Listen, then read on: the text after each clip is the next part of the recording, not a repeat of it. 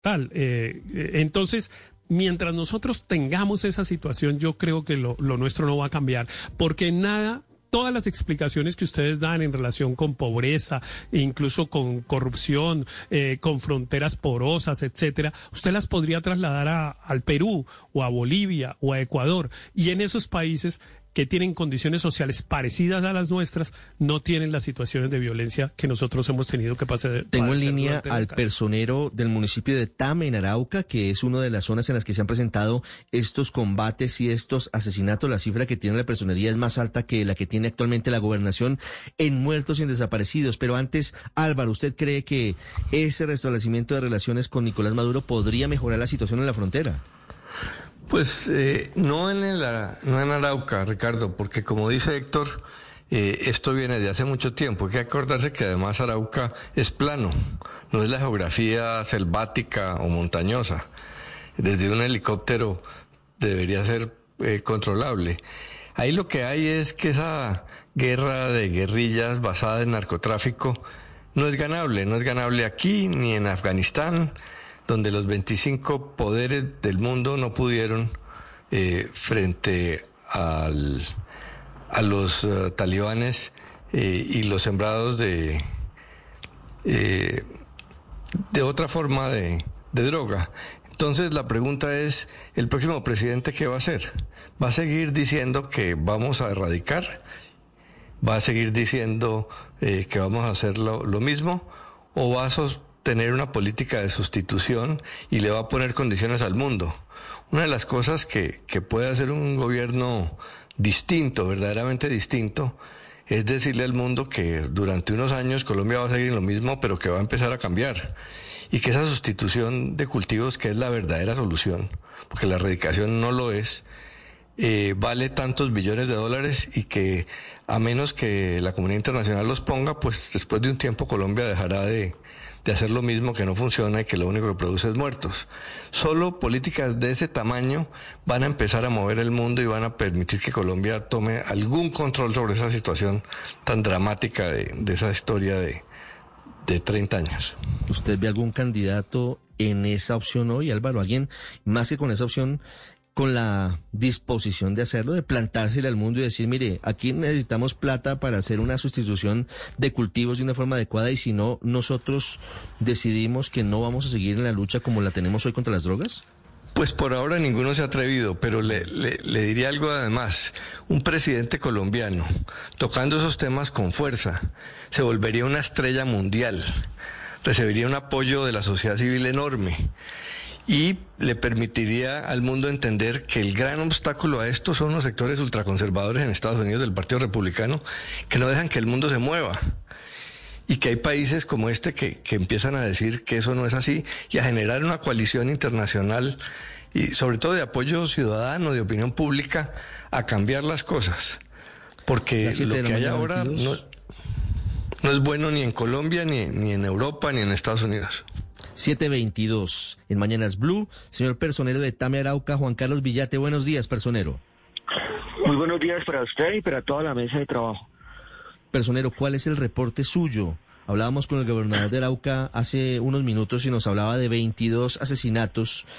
No confirman de personas desplazadas. ¿Cuál es la información que tienen ustedes con base en los líderes comunitarios? Nosotros, nosotros desde el día de ayer apenas se presentó, en la madrugada, se presentan estas novedades y las comunidades nos alertan de, de un conflicto entre, entre el ELN y el Frente Décimo Delgado Residual de las FARC. Eh, iniciamos a tener reportes de personas desaparecidas. El ELN llegó a algunos caseríos, se llevó a estas personas, las FARC hizo lo mismo, y son personas que poco a poco han aparecido asesinadas que las funerarias han ido a recoger en los centros poblados. Sí, la cifra en este momento ya supera las 25 personas, estamos hablando de 27 personas. Cada minuto las personas nos escriben, a mí particularmente, nosotros como red de personeros, asociación de personeros, nos escriben para reportar las personas desaparecidas. Tengo a mi hijo desaparecido, se lo llevaron amarrado de la vivienda. Por eso, eh, digamos que creemos y consideramos que en el transcurso del día las cifras de homicidio eh, se pueden duplicar. ¿sí? Porque el número de personas desaparecidas ya supera las más de 50 personas. 50 desaparecidos, es una cifra realmente muy seria. ¿Por qué es tan difícil, personero, lograr información oficial de lo que está pasando en Arauca? Es, es difícil, eh, bueno, por dos escenarios. Primero, porque eh, nosotros no hemos podido ingresar a los territorios. Ayer eh, se hizo el intento de ingresar a los centros poblados donde se está presentando eh, el conflicto, donde estaba muy crítico, centros poblados como Botalón, La Orqueta, puntos como Puerto Contreras, Puerto Nidia. Sin embargo, eh, los actores armados impidieron, por un lado, la salida de la población, están confinadas en este momento, y por otro lado, el ingreso de los organismos humanitarios, hables de, Defensoría del Pueblo, personerías municipales, MAPOEA, ONU Derechos Humanos. No ha sido fácil el acceso a territorio. Hasta en este momento estamos eh, explorando si ya hay las condiciones de seguridad para ingresar porque no lo han permitido. La comunidad ha manifestado, nos queremos ir, queremos irnos a un lugar seguro. Sin embargo, intentan salir y los bajan de los vehículos. Muchas de estas personas se las llevan y han, han terminado asesinadas. Por eso están escondidos en sus fincas, en sus comunidades, en sus centros poblados, esperando que los corredores humanitarios, que el reconocimiento del derecho internacional humanitario se materialice y que los dos armados, los, dos grupos armados en contienda lo respeten. En eso estamos trabajando nosotros fuertemente en este momento. Hoy, ¿quién controla la situación en Arauca? ¿Y quiénes son los grupos que están bajando a los campesinos de los camiones? Usted nos dice, ellos intentan huir, intentan salir, pero los bajan de los camiones, no les permiten pasar y e incluso algunas personas se las llevan y pues esperan lamentablemente lo peor. Tenemos nosotros el Frente Oriental de Guerra del ELN con su, cada una de sus comisiones, frentes, y tenemos en específico el Gado Residual de las FARC, el Frente Décimo, el décimo que recibe por supuesto apoyo del, del, Frente 28, eh, quienes tienen una amplia presencia no solamente en Arauca y Casanare, eh, y que pues en este momento están concentrando todo su accionar bélico en los en cuatro municipios en específico, lo que es Saravena, Arauquita, Fortul y Tami. En esos cuatro municipios se ha concentrado las acciones bélicas, se han declarado la guerra abiertamente. Lo que debemos decir también con claridad es que varias de las personas que se han reportado como asesinadas eran o milicianos o mandos medios de algunos de los dos grupos armados y por supuesto población civil también, ¿sí? Población civil está cayendo en medio de este conflicto entre las dos organizaciones. Eh, las funerarias son las que están yendo a recoger los cuerpos, algunas veces no nos están ni permitiendo el ingreso de las funerarias y ya estamos esperando los reportes de medicina legal para definir a quienes correspondían, si eran eh, efectivamente miembros de alguna de las dos organizaciones y población civil. Tenemos mucha población civil, yo le decía la cifra de 50 personas en el transcurso del día esperamos que no aumente, pero las dinámicas internas nos, nos, nos dan otro, otro panorama. Eh, homicidios, eh, desapariciones y eh, desplazamientos forzados.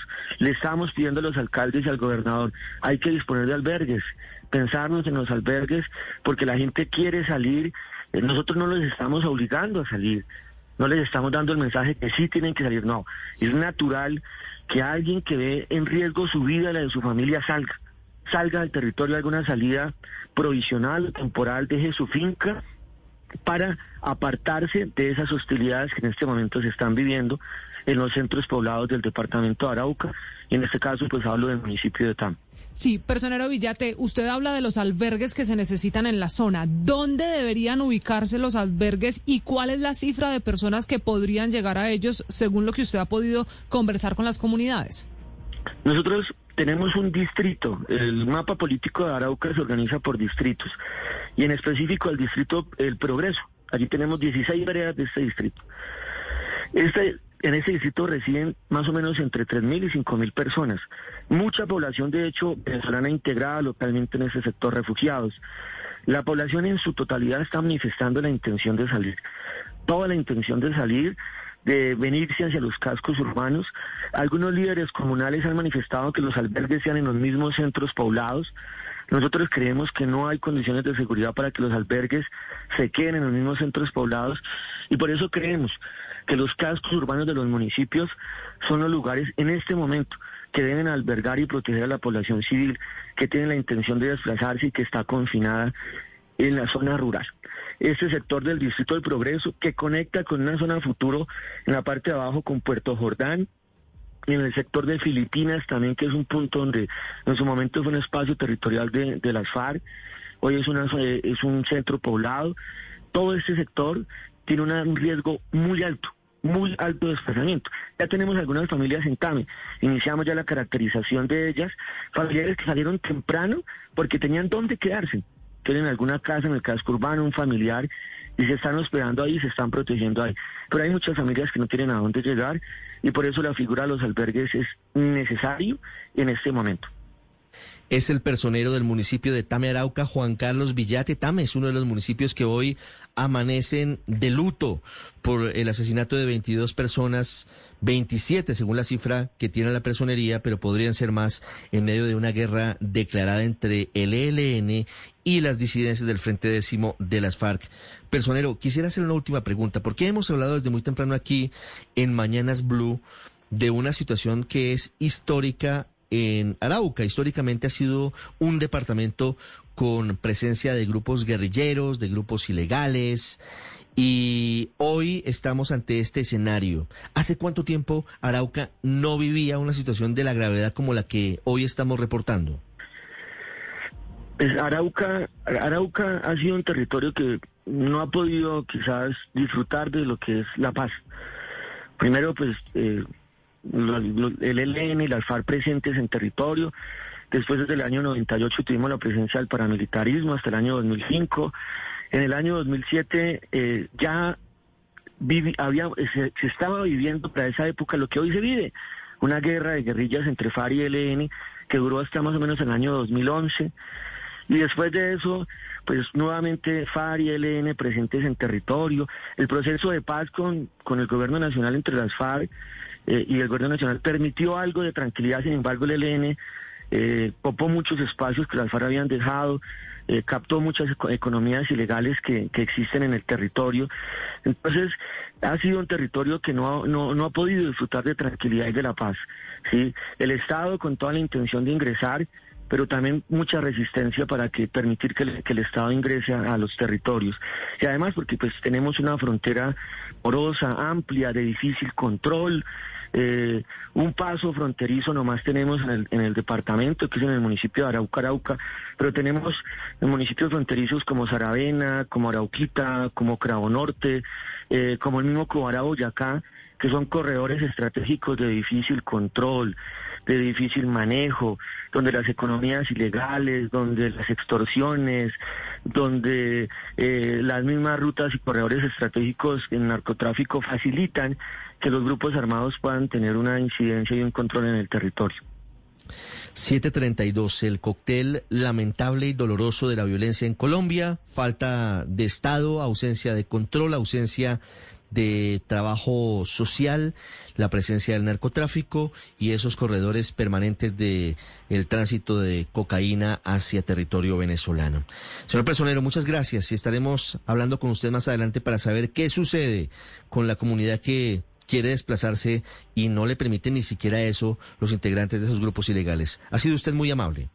Con todo gusto, que pase un buen día.